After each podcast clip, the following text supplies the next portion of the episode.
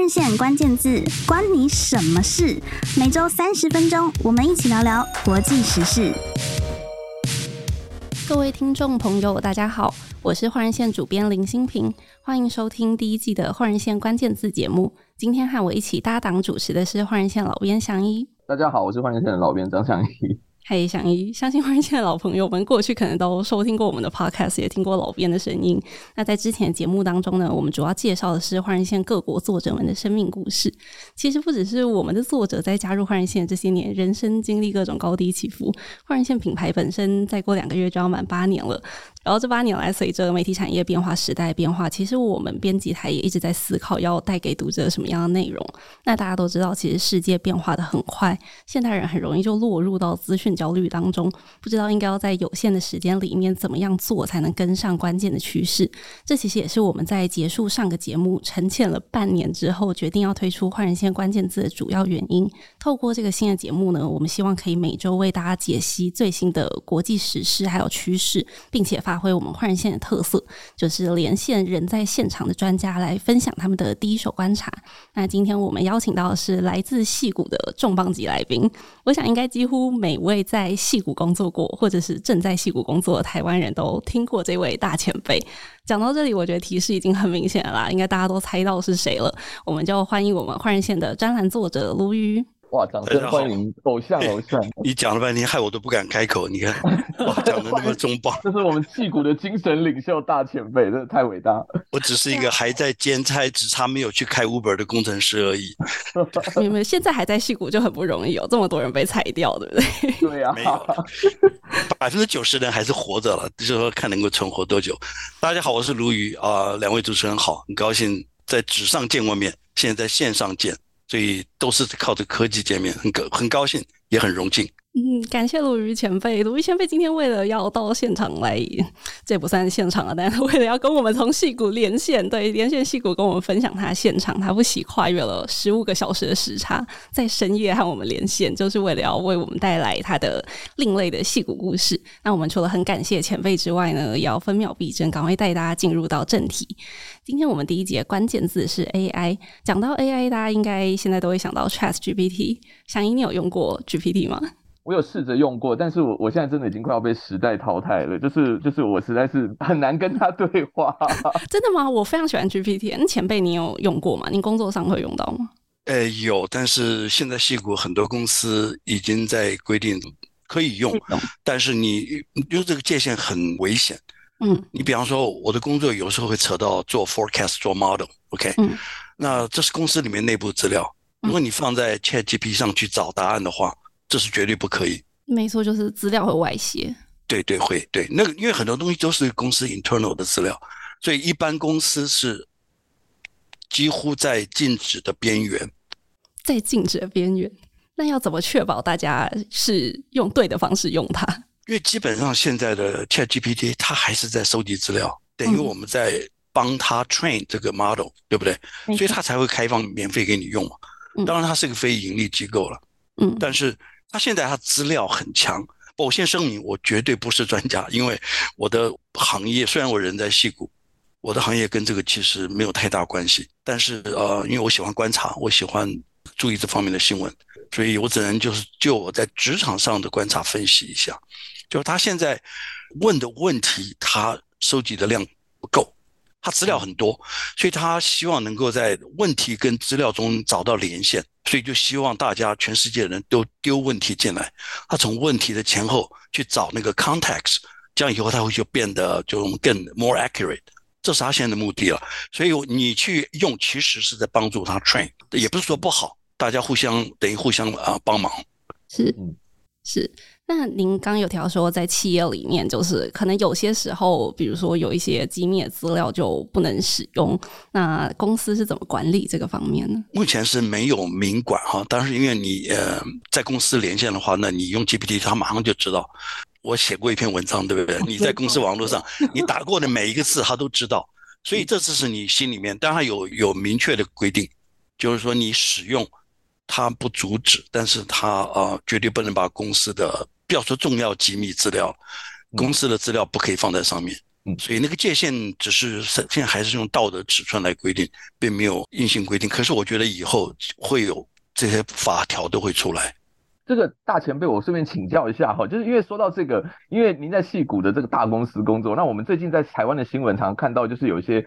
矽谷的这些指标性的人物啦，然后一些科技巨头的老板啊，或者是重要人物，他们是都也在自己的社群的媒体账号，或者是说甚至公司发表声明说，哎，他们在呼吁说大家不要再用这个 Chat Chat GPT 了哈。对对，这个部分您怎么看？这个原因背后的原因是什么？是大家真的觉得是连戏骨的这些大佬们都觉得说这个 AI 有点问题呢，还是说大家其实是其他的原因啊？就是说，比如像您刚刚提到的是说，是担心说。大家这个开始把这个秩序搞乱嘛？对，其实 OK，嗯，我们使用者，一般社会大众担心的，嗯，跟他们担心的不一样。哦，原来，okay, 我们担心是我的工作会不会被取代？他们不会的。他们对他取代你，表示他赢了，表示他走对 direction。他们担心的是，就说是社会问题啊。那我大概做了一些笔记，就是说这个这里面当然是大家都知道，我想这个问题大家都谈了很多，有好有坏。但是坏的部分会蛮恐怖的，OK，蛮恐怖。那现在我只要说，我只讲一个字哈，就是就是 a lot of unknown，就是一个东西。我看了很多访问，我昨天才看了一个叫有一个人很有名，他是 MIT 的一个呃，也是一个这方面的博士，他访问了那个呃 OpenAI 那个呃 CEO，访问了两个半小时，我全部看完了。哇，那连他自己，他们两个都是真真正正这方面的那个大佬。都觉得应该管制，都觉得很恐怖。嗯、OK，、嗯、所以他们担心的跟我们不一样啊。就说那个事情，当然我们待会可以慢慢聊，因为这个归纳出很多很多很多，有些甚至于我现在后来又又读了很多文章，有些会让人觉得有点毛骨悚然，好像是我们培养一个妖精，现在妖精出了魔瓶，你要怎么把它收回去？当然没有那么严重了哈，但是就是说我们应该。不要以为是这跟平常的科技介绍出来大家去用，那跟那个是不一样的。嗯嗯嗯，说到这个，我就会想到一部是在我们这个阿宅界很很喜欢看的电影，对，好像我不知道它的中文片名叫什么，我有点忘记了。那个读者朋友可以帮我再补充哈，就是描述一个呃，就是一个科技的大佬，然后他在研发 AI，然后他请了一个他旗下的他公司里面的这个工程师，然后把他找到他的豪宅里面，帮他训练一个长得很漂亮的这个 AI 机器人。后来这个机器人被他测试完，就其实他以为他在测试这个 AI，其实是 AI 在测试他，最后把他骗出去这样子，然后 那个人走出去以后就管不住了，那个 AI 走出去都管不住了。这个电影不好看，很多人在提这个事情。OK。这个电影我没看，可是你知道吗？哦、如果你讲的是那个电影的话，嗯，我刚讲那个很有名那个人叫做呃呃 Lex 呃 Friedman，OK，你就像网搜这个人，他他有他 Podcast 非常有名，他是一个 AI 的一个权威，他访问那个呃 Sam Altman，就是那个呃 CEO，他这个那个电影的结局是最恐怖，我不晓得我们讲的应该是同部电影，OK。嗯。他就是问他说：“你对未来哦，就就是他们访谈中心讲的。他说你觉得到什么地步这个问题会到做说呃，会让人觉得毛骨悚然、不可收拾？”主持人就讲说，就像那个电影的结尾，他说最后结束的时候，那个 AI 机器人自己笑了，是不是有这么一段？有有的有的，他就是自己走出去，然后看着自己笑了，街头上对，这个时候 Oh my God，那多恐怖！因为他说我们现在所有的测试啊。如果你是 prompt，他才笑，那个是假的，啊，他假装他有 consciousness，因为他们在讲的那个 keyword 就是说，现在的 AI 到底有没有 consciousness，他有没有自我意识？那现在结论是没有，OK，所以这各位呃这个线上朋友大家听的，你可以放心，每一位专家都讲说他们现在没有 consciousness，目前是没有，是没有，对，那以后会不会有不知道，OK，有人讲说他永远不会有。因为，因为他没有生命，他他没有那个生物的 consciousness，机器的 consciousness level 是不一样的。但有人说有可能会有，那现在我们就没有人知道。但是说，如果有一天你没有跟他讲话，你也没有问他问题，你也没有叫他笑，他自己突然笑了，那就很可怕。所以他说那个界限 就是我们应该要预防的。你不要制造了一个机器人，哪一天你没有问他话，他自己突然哈哈大笑，嗯，很恐怖哈。很恐怖，听起来毛骨悚然，是很恐怖啊！所以真的有这么一天的话，嗯，所以那个就不是我们有没有工作的问题了。OK，那是我们全人类应该觉得毛骨悚然的事情。没错，没错。你看，我们这个还没开开始谈了，大家都开始恐怖了。我们干脆改成这个谈恐怖片算了。谈恐怖，因为刚刚就是大家进入一个三秒的沉默。林新平已经被 AI 欺负过了嘛？对不对？你说是吗？不愿意帮你叫英文演讲稿？对对对对，就之呃，我我是 GPT 爱用者，然后我之前就是会一直拿它来 proofread 我的英文。结果我最近写了一个演讲稿，请他校对，结果我就发现 AI 竟然已经开始有 censorship 了。他跟我讲说我的发言太敏感了，所以他不能帮我校对。我后我还回他，我还回他说就是哦，没有，我这个不是个人的发言，我只是在 quote 一篇报道而已。然后他就说哦，了解，不好意思误会你，但我还是觉得这种。事情很敏感，你应该要多注意。OK，你从这个对话哈，我最近我一直在问我自己一个问题，然后我上网去找答案。当然，again，我我我不懂这些东西，但是我可以某种 reasonably 我去判断，就是说，我们大家都会问一个问题好了，我问你，你觉得你你问那个话，AI 到底是不是 truly understand 你的 question？这是第一个。第二个，他回你的话的时候，他是不是 truly understand 他自己的 answer？这个就是一个很重要一个界限，OK？那到目前为止，我所听到、读到，过去三个月读到是 no，他不知道你在，他不是真正的 understand 你的 question，OK？他只是从你的文字中去找那个找 pattern，OK？然后他被受过非常多的训练，当他看到这个 pattern 的时候，他知道他 predict 你下一个会问什么，这这里面就是 a lot of prediction。然后他去里面去很快的找出他的下一个关键字，所以他是不是真的了解意思呢？结论是是不知道。我前两天才听了一个他一个 podcast，他讲了大概有三十分钟。他是一个也是一个 AI 科学家，他最后的结论是说，目前他还不知道，但是以后会不会不知道，这是未来的 question。嗯，现在我们可能连这种就是这个所谓的图灵测试，就是大家可能就是已经很难去鉴定，然后越来越难鉴定。对对对，就你这个话其实 point 哈，我我也是听到也呃 Lex Friedman 他讲了一句话，对，他说我们都被他唬了，因为他让你觉得他有逻辑，他懂得 reasoning，其实今天的 AI 还是不懂得 reasoning，啊，reasoning 就是怎么样，我去。我不给你直接的那个那个 hint，OK，然后我也不给你任何 context，你自己去从这里面去找寻我问题的意图啊。今天到今天为止还没有 reasoning。到 again，我们现在讲的每一件事，未来都可能会发生，但是我们就是说，we have to know where we're standing，才知道就是说下一步才会变成怎样。那他讲的话讲得很好，他说他会让你觉得他懂得 reasoning，他会让你觉得他有 consciousness。他会让你觉得他完全懂你的言下之意，他也让你觉得他懂得这个前后文关系，其实都不是。但是他就他能够 fake 到你都相信，这就是他现在是最成功的地方。对啊，就如果我们按照十年前的图灵测试的标准来测试现在 ChatGPT 的话，就我看到了一些结果是显示这个看起来是是他是懂的。对对对，所以我们就 所以更可怕、更厉害的问题。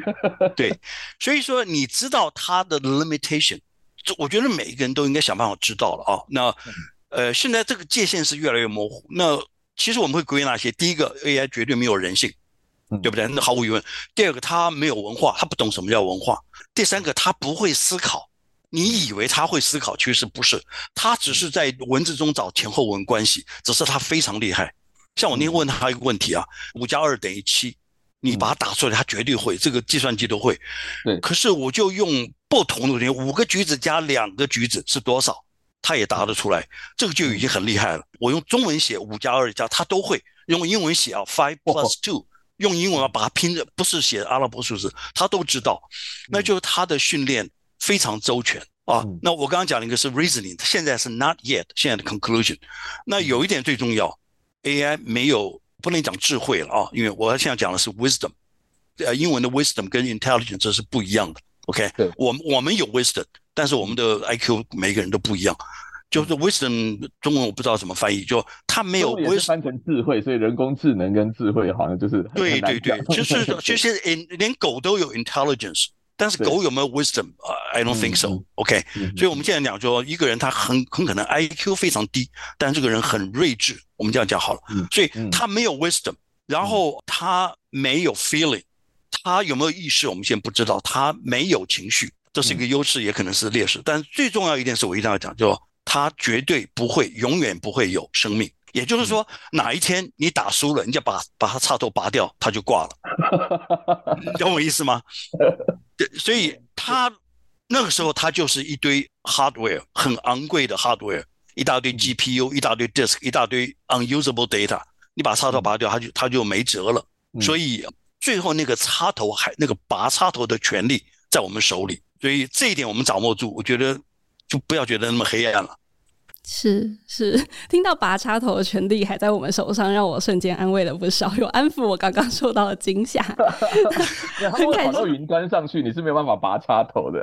没有，没有，那不是你去拔的，就是说，对，就是把伺服器。对，我懂懂，就是说它是一个象象征性，就是说你把伺服器就关了，这样子全部。对对，就我们人类要跟你要要作战了，很容易啊。我把那个那个 data center 那个 power 就咻就关掉了，对不对？或我把你我资料我可以把你 delete 掉啊，对不对？至少我相信，在未来十年、二十年，这个权柄我们还有，对不对？但是我今天听一个很可怕，有个叫做 Chaos 呃 GPT，就是专门制造混乱的。就问他说：“如果你要毁灭人类，请你把步骤列出来。”我有看那个步骤，我看完毛骨悚然，真的，窃取核子的机密啊，然后怎么样去引发核子？他自己没有办法毁灭你，但是他可以引发核子大战来毁灭你，而且他还去招兵买马，他还去 recruit。招他们的 AI 的同好，这是很可怕。不行，前面我刚才刚稍微安抚好大家，你又突然带起了这个 chaos 的 GPT，没关系，我们待会儿可以再细细来分析。就是前辈其实有一些，他有在文章里面给我们很多 tips，是在安慰大家说，其实大家是没有那么容易被 AI 取代的。那我们先休息一下，等一下回来。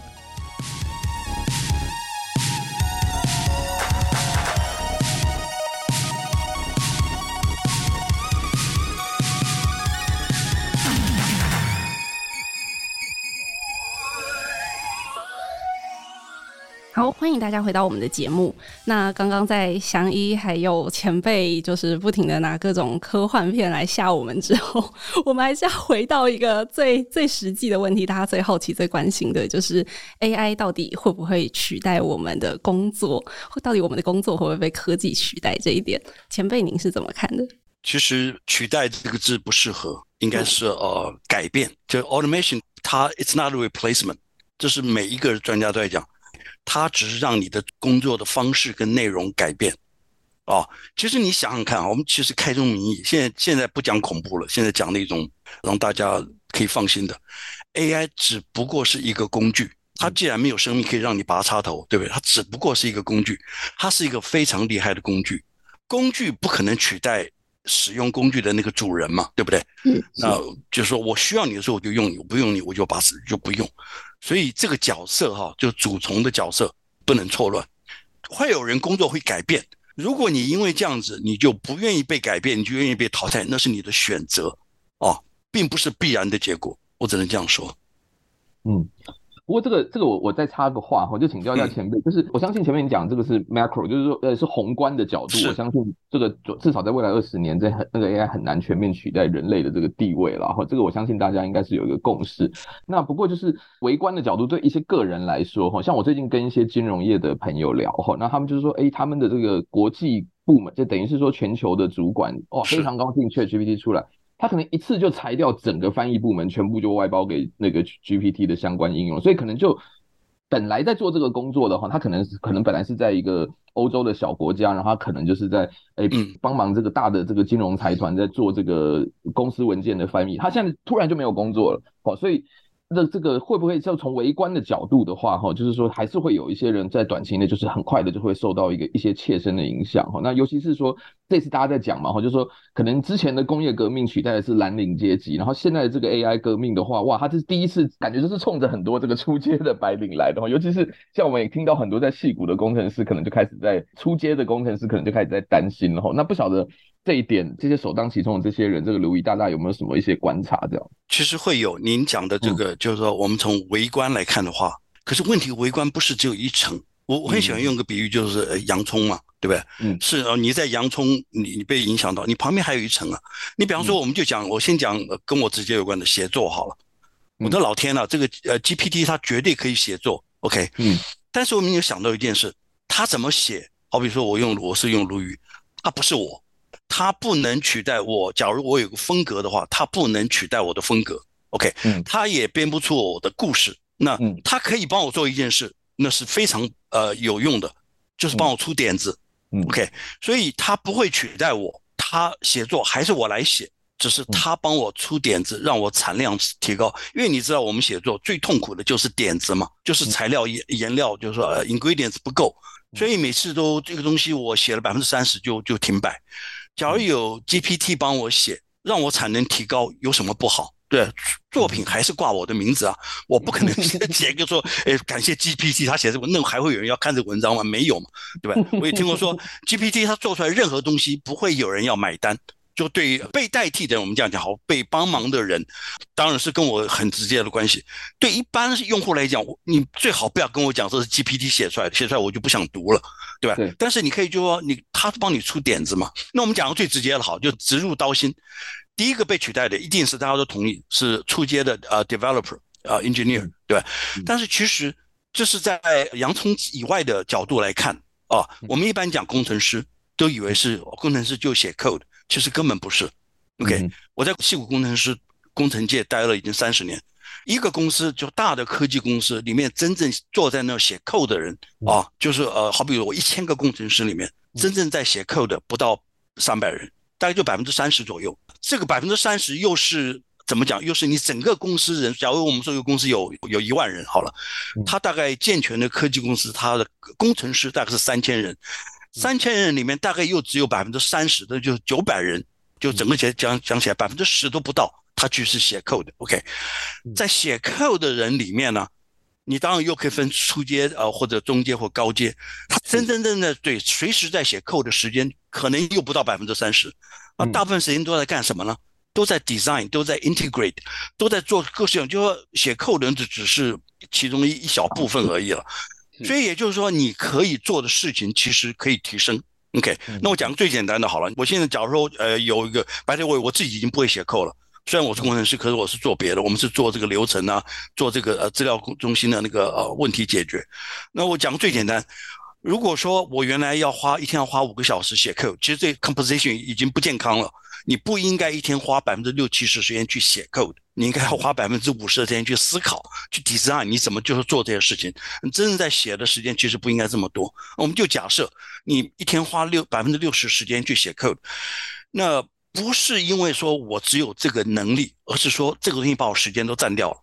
假如说我今天有一个 GPT 帮我写的话，老天呐，我高兴不得了，就跟那个写作的例子，我可以跳出来，我可以做更多事情，我变成我的产能增加了，懂我意思吗？就假如说我一天可以写一千行 code，我现在变成有 GPT 帮我写，当然它是需要 supervision，它不是这样写，我一天可能可以写五千行 code，所以这个 code 这些就说你的这个创造这个 creativity 是是没有上限的，也就是说你打开更多的 opportunity。这纯粹只是就写扣来讲，其实真的没有那么。那其他工程师方面，你可以做的去做了解 process，了解 integration，了解 design，了解整个的怎么把两个功能放在一起啊，让它去呃无缝运转。其实这里面其实太多太多是可以做的事情。这个这个我觉得讲的非常好哈。那不过就是说，从另外一个角度来看的话，就是对于假设，因为这个大家都说大公司也不是吃素的嘛。当如果说它的它的产能，哎，如果说已经发现哎够啦，就是这样，那我其实不需要这么多的人来做刚刚那个大前辈您提到的这个基础的 coding 工作的话，那您刚刚提到这个三千人里面的这个九百人的九百人的三分之一的可能，假设三百人，他就觉得哎，我这三百人我其实只要留五十个人就好，因为每一个人的产能都可以在这个 AI 的帮忙下提升百分之两百三百的话，那那我可能就不需要这么多人。那所以是不是还是我们在短期内可能还是会面临一波竞争哈？会有人会有人被裁掉。OK，嗯，那这个东西是就是说，你刚打完我，我会痛，痛完一下我就发现说，哎，我还愿意再痛一次。不是对，因为就是说，假设公司人数不变，然后 AI 介入，我产能增加变成十倍。OK，你相信我，公司的整个的 productivity，它整个的这个能够 render 的这种 service 呢，也可以增加十倍。嗯，就这个东西，基本上你一个公司能够提供的这个 service 跟 function 啊，几乎是没有上限的。那以前只是说整个的 cycle，我们每大概每三年 double 一次，以后呢可能是每三个月 double 一次。就是那个市场上的 demand 呢，那个界限距离我们还非常遥远。所以我个人觉得就是说，呃，没有错，你先被打一巴掌，你会痛，会有人失掉工作。那失掉工作的人，可能马上也学会怎么去运用这个 GPT 来作为他的喽啰。对，我们都是要做组织嘛，对，你不要去做那个走狗，你就收买了一些走狗，把你的产能提高。你可以找到下个工作！你在这家公司失去工作，并不代表另外一家公司你没有机会。我整个讲起来了，我们就说我们用 macro 看整个的这个长 long term 这个 evolution 的话，我还是蛮乐观的，因为那个 demand 会一直，你没有办法想象人类会把自己的 scale 那个尺寸推到某一个程度，是我们现在没有办法想象的，那个 power 很大。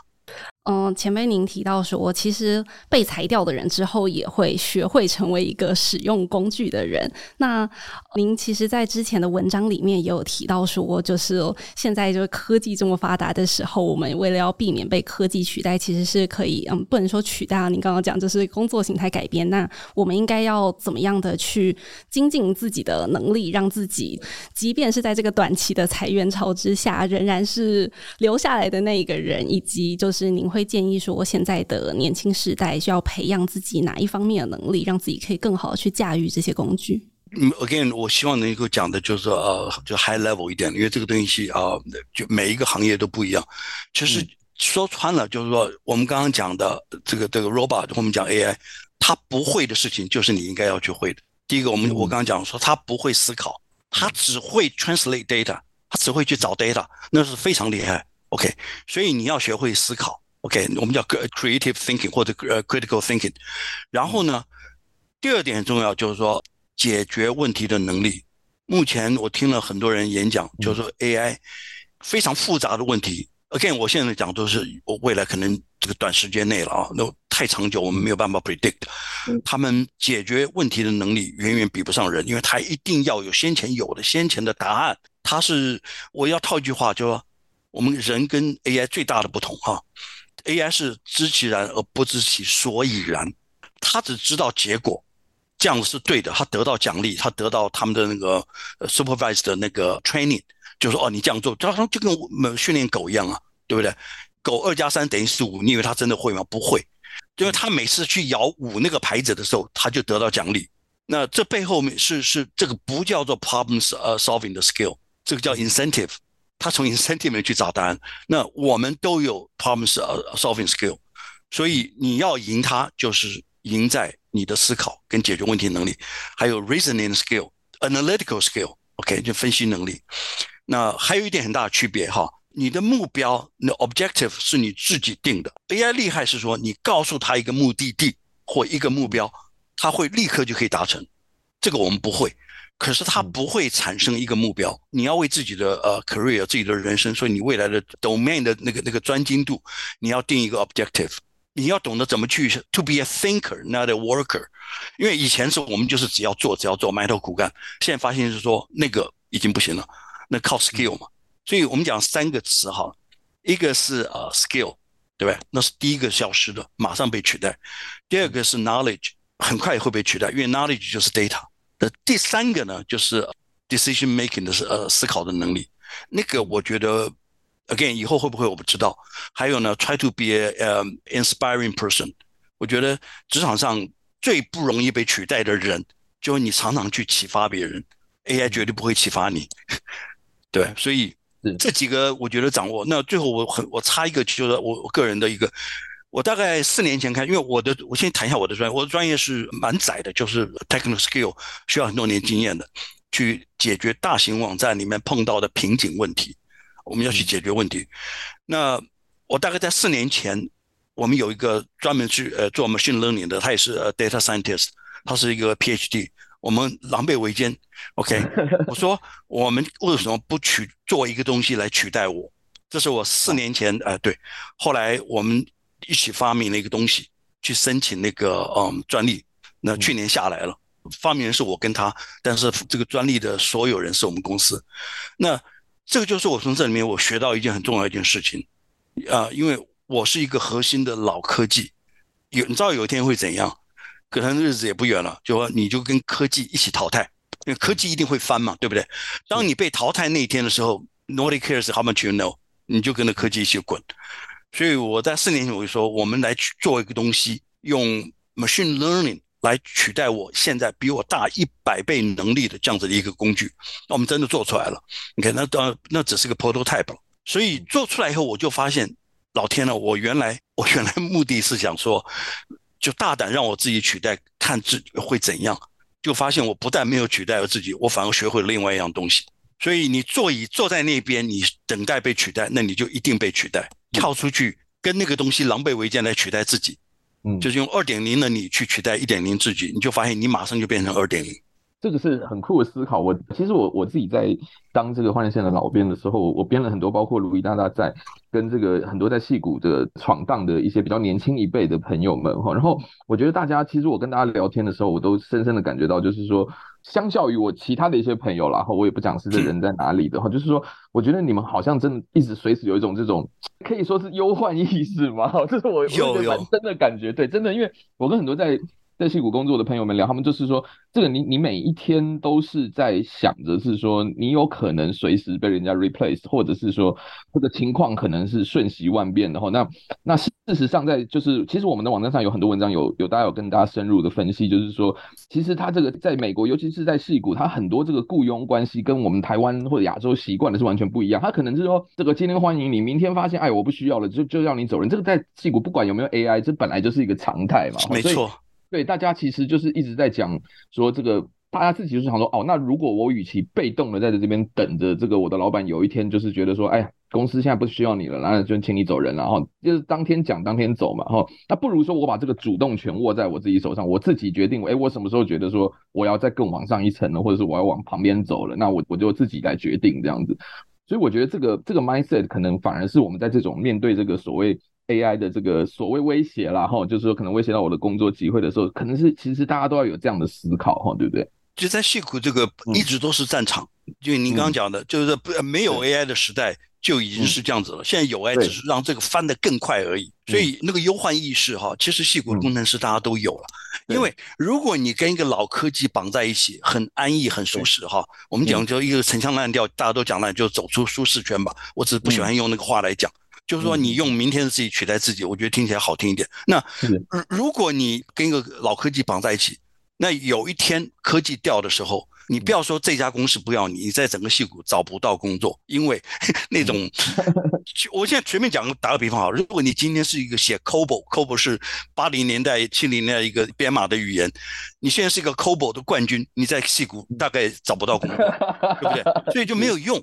OK，所以说你变成一直要翻，一直要翻，一直要翻，你今天的冠军，你三年以后就变就变成季军了。所以这是一个基本上，其实戏骨为什么翻这么快啊？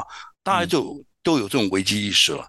哦，这个其实不止在科技产业哈，我相信，因为现在所有产业的变化都很快，像我们在的媒体产业也是一系数变啊，所以真的是要一直学习，然后一直精进这样。你看，我我再举个例子哈，其实我们、嗯、我们现在是 AI 是坦白讲是现在人类面对最大的改变。上一次最大的改变是什么？没有多久以前呢，就是一九九二年呃，Internet 嘛，对不对，对，对？Internet 带来的改变有多大？我们仔细大家坐下来想一想，我们做的每一件事。啊，包括我们现在正在做的事，我们现在这个 podcast，我们做的每一个工作，我们上网去做查用的每一样东西，在一九九二年以前几乎都不存在。啊，没错的，太好了。对，我们在戏谷现在，戏谷现在有二十二万工程师，OK，我相信大概有十五万以上都是因为 Internet 它才有这个工作，是对不对？一九九二年就就是说没有 Internet 的时代，你工程师的能够做的事情，你告诉我有多少？OK，这第一件事，第二件事。应该是我们讲最有名吧，啊，就 eBay 是最有名的 e-commerce 公司。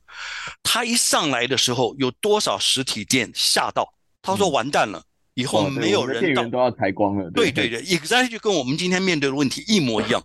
我是一个实体店，现在以后你可以在纽约去买到加州的东西，实体店都完蛋了。OK，有没有实体店倒呢？当然有。OK，而且也不少。可是又有多少实体店因为 eBay？他上网去卖，他现在卖的更发更大。也就是说，我这个这个店原来在纽约，我现在可以可以卖到印度啊。就是你把这个整个的国际网络打通了以后，这 e-commerce，所以这个东西大家都知道的，对。有一些不愿意改变的小的实体店就倒了，就亡了。他可能跑去卖牛肉面的，希望如此。那大的呢，就是说熬过来的，现在生意做得更大更成功。这个例子其实历史上，最后我再举个很短的一个例子：一九一三年，福特推出 Model T。啊，那是第一辆呃，就是说最受欢迎的，对啊，Model T。那个你知道他们头一个月生产了几辆呢？十一辆，他没有办法赶上那个订单，太受欢迎了。福特就是第一个发明自动化。OK，那我问你，你是做那个 Model T 的一个老师傅，今天福特大老板跟你讲说，我们现在要用 Assembly Line 生产线，生产线是福特在一九一四年发明的。OK，那。它的最后这个 Model T 在它下市，它做了大概十四年嘛，哦，这个 Model 结束了，你知道他就一共做了几辆？一千五百万辆。OK，那如果今天没有这个人类不接受这个 automation，我告诉你，今天很世界上大概可能大概只有五万辆汽车。OK，所以汽车跟我们没有关系了，那也就不会有今天有 Tesla 的 Model S。二零二三年 Model S，你看他们做了多少辆？然后，可是今天车子 Model S 它的复杂度。是 Model T 的可能一万倍，对不对？可是它产量也是它的一千万倍。打个比方，所以那些当初被担心抵抗的那些老师傅，当然他们可能没有抵抗，他跑去操作机器也说不定，他就得到一个另外一一条生路。也就是说，我只要讲的就是说这条路是没有回头路的。嗯哼。那我们唯一要做的就是怎么样去 keep 那个 check and balance，就是说不要让这个事情失控，这是应该做的。OK，现在的确是脚步太快，但这件事已经没有回头路。历史上这种所有的 automation 回头的话，最后最后都会是灭亡。是是，您提到就是技术变革，其实为我们带来了很多新的机会。不知道您现在在戏谷有没有观察到一些 AI 创造出来的新的就业机会？有好多。其实我前阵子我们自己拿到那个专利，那个当然是现在是暂时摆一边了，就就是拿到例子。那个要做的话，其实可以。推展到很多很多东西，OK，那那些东西今天不存在，所以哪怕是这个工具，它可能取代了可以做这样子工作的十个人，可是因为那个工具的 power，让你发现说我可以用在很多不同的地方，所以可能他一个雇了一百人，怎么讲？原来那十个人还不如转行去做那一百个人做的，哦，那那天我听了一个是好像是。是百度的一个一个 AI 呃博士讲的是吧？呃，这个这个中国人他讲说，他说再过十年，我的数字我不知道对不对？全世界有一半人都是做 prompt engineer。所谓 prompt engineer 就是因为 GPT 嘛，ChatGPT 就说是那个提示的工程师，就发问的工程师。因为我都没想到有会有这么好的行业，因为 GPT 它是一个非常厉害，但是它我们讲人的语言是最难懂的。OK，其实 AI 已经有了大概几十年了。老早就有什么那个呃图像辨识啊，什么那个 autonomous driving 都已经有，老早就有了，我们大家都知道了，对不对？只是为什么 ChatGPT 突然这么红？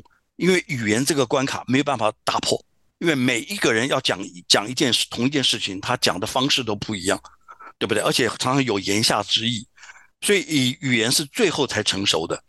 那也就是说，你今天如果用 ChatGPT 的话，你怎么发问去引导他做你要的东西，那是一个技术。所以这也是一个出路啊，对。其他我我今天才听一个消息，戏谷现在啊，不应该说戏谷了，应该说美国现在已经有五百多家用 GPT 作为 engine 的这种新创公司，已经有五百多家了。五百多家，他又创了多少工作，我们不知道。就算一家一百人好了，对不对？那可能就是五万那个工作机会。那这个工作机会两年前也许根本不存在，真的是会有很多机会不停的出现。你就是唯一要做的就是接受它，adapt。然后去改变，就是关了一扇门，也但是也帮你开了一扇窗的概念。但是重是没有窗户，把那个墙把它打一个洞出去都 都行。我觉得这个这个背后的意义真的是在于是说，其实到最后，如果我们在探究，就是说，到底 AI 会不会取代现在的工作的时候，肯定是没有回头路的。但是人还是还是可以自己去找寻出路。然后就是，如果说你一直固步自封的话，其实就算没有 AI，也是会被其他的技术可能的在某一天就取代掉了。如果是真的是都不动都不变的话，那个我觉得可能就就我自己今天听完这个前辈讲话，我觉得最大的收获应该是说，真的自己现在大家真的是没有。不能靠一一招半式走江湖了啦，哈，真的是要不断的学习才行。你你知道这个 AI 最不可能取代的是洗碗工，这不是我讲的，是是我在说。对，但是我们大家也都知道。那如果你今天是一个呃软体工程师，你怕被取代，然后你想找一个工作不会被取代，Go ahead，你去去做洗碗也可以。所以我的意思是说，不要削足适履，对吧？那嗯，AI 会有很多问题，那个问题已经超过你我我们的 scope。OK，比方说你要说怎么样防止 AI 去窃这个核子机密，然后引发人类这个。不是没有可能，或者怎么样去上网去去做那个 misinformation，OK，okay？然后或者 AI 落入坏人的手里，就一样嘛，就跟枪一样嘛。枪本身其实是有帮助，或者我们讲核子弹好了，对。嗯。可是你你又怎么知道核子弹没有造成第三次世界大战？因为大家都有核子武器，我们都不敢用，所以到目前为止还没有第三次世界大战。如果没有核子武器的话，第三次世界大战。可能已经早就打完了，可能世界又死了五千万人也都不一定，因为大家都是用传统武器，我就不怕嘛，我就会去会去打，对不对？所以一个东西它出来，它你会想到恐怖的一面，它一定有它强烈的正面的一面。当然，那个很多东西是 beyond 我们现在的这个 context。我只是觉得说，工作一定会改变，你不要认为它不会改变，那就看你有多大的决心要接受这个改变，去抓那一部分你还没有学会的。是是，感谢前辈的分享。就是说，不管大家今天是不是做工程师，或者不管 AI 这个技术有没有出来，但是其实职场的变化是一直都存在的。那关键还是大家要有独立思考的能力。那最后呢，我想要把鲁豫前辈在《戏骨裁员潮》这篇文章里面写到的一句话分享给大家。他说：“戏骨一路都是在毁灭与重建之间淬炼出来的，也永远生生不息。”那我想，不只是戏骨，面对科技还有职场千变万化，唯一不变的。还是在任何的处境之下都有新的契机，所有的毁灭都是为了重生做准备。如果大家想要看更完整的文章内容，欢迎上我们换日线的网站阅读鲈鱼专栏。今天很谢谢大家的收听，也谢谢前辈的分享。我们下周再见喽，拜拜！谢谢谢谢大家，前辈非常感谢谢谢非常感谢哇，谢谢太开心了，谢谢谢谢。